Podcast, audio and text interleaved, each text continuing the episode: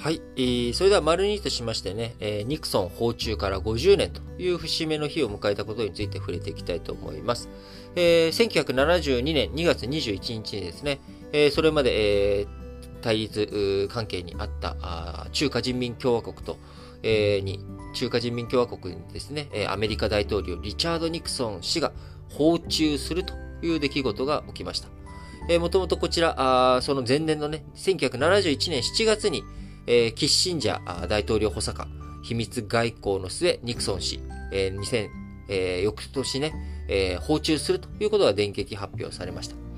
えー、その訪中計画の発表があった翌月には、金とドルの打艦、えー、金ドルの交換をね、停止するというニクソンショック。えー、こちらも起きい、非常に歴史が動いたえー、それからね、50年経ったということになります。1945年に第二次世界大戦が終わった後、世界はその後冷戦構造というのと同時に、ドルが基軸通貨として、ブレトンウッズ体制、自由貿易、戦前に国際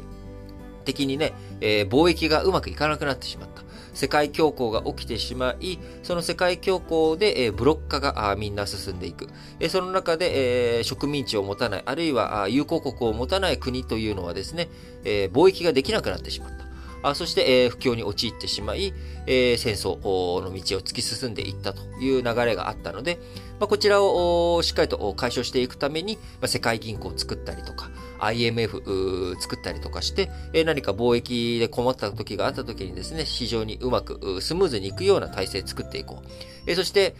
その裏付けとなるものとしてドルというものをですね、基軸通貨に据えて、世界経済、世界貿易がね、きちんとうまくいくようにやっていこうという体制を作っていった。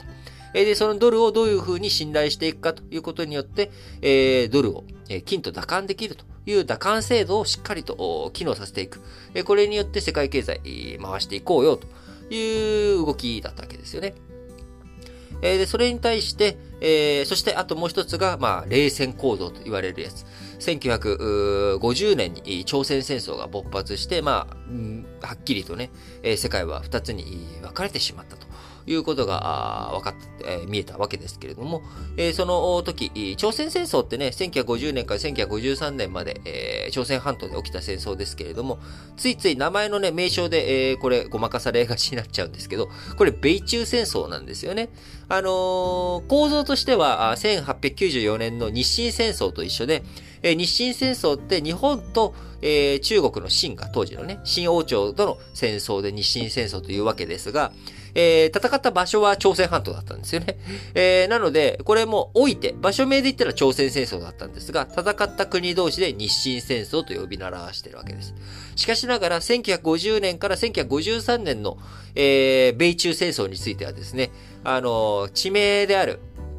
えー、場所名である朝鮮半島、主に戦ってた場所である朝鮮半島を軸に朝鮮戦争というふうに言っているわけです。まあ一応、その戦ったのが、主力がね、えー、アメリカと中国ということですが、まあ本気的には韓国と北朝鮮の戦争であり、えー、その韓国に対して、えー、国連軍、えー、アメリカを主体とした国連軍が支援。え、それに対して、えー、北朝鮮側にはですね、えー、中国が助けたわけではなくて、厳密に言うと、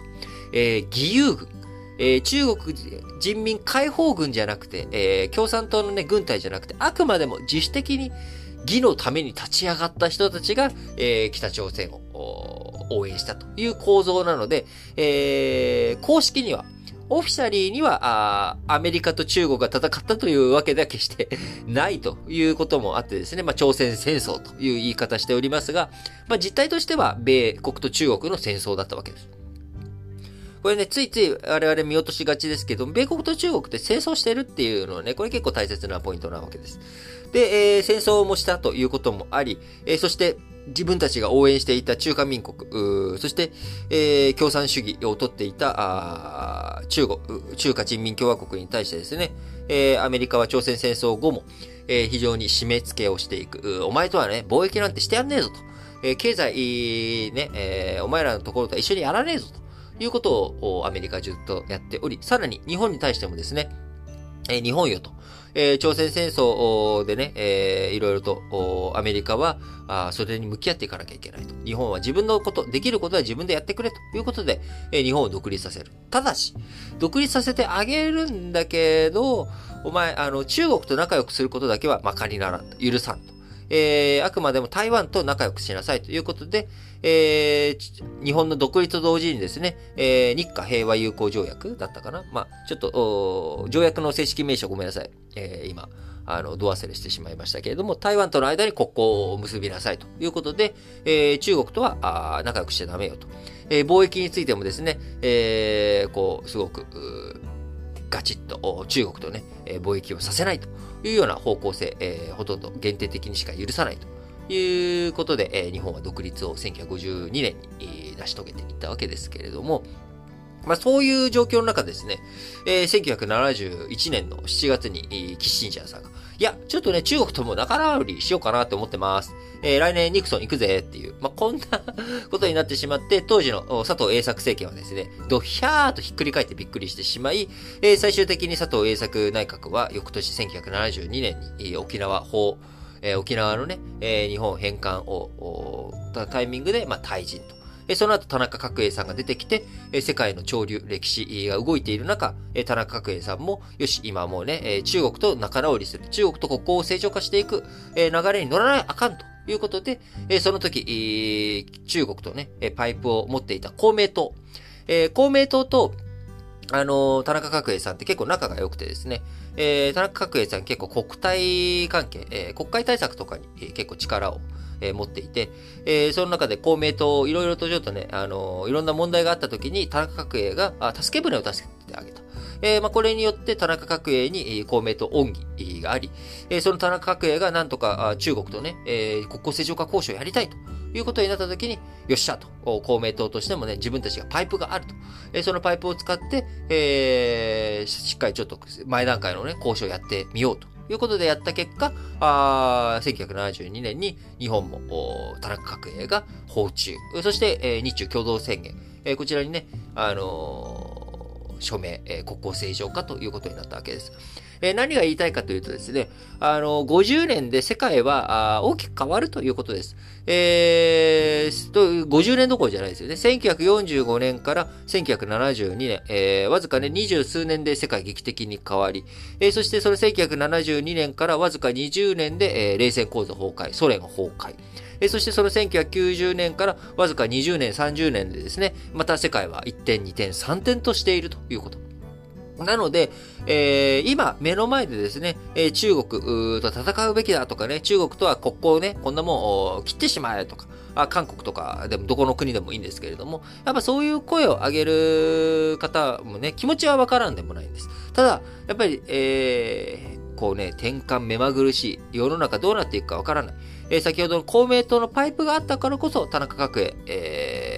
動くことができたということを踏まえていくと、やっぱりいろんなパイプをしっかりと作っていくということ、これからも非常に大切だと思います。えー、ニクソン、訪中から50年という節目、えー、改めてですね、50年後、また世界は2点3点、えー、して、え、元の位置に戻っている可能性はあるんですけれども、あの、どういうふうにね、結局180度、180度変わっちゃって、結局一周しちゃった、みたいなね。まあ、そんなことも起きるとは思うんですけれども、やっぱり何がこの先起きるかわからない。えー、短期的、中期的、長期的、そして超長期的、このね、えー、4つの視点で物事を見ていく。まあ、そのための、このニクソン訪中50年、えー、振り返った私の話が、あ皆さんのね、何か気づきのきっかけになってくれたら嬉しいなと思います。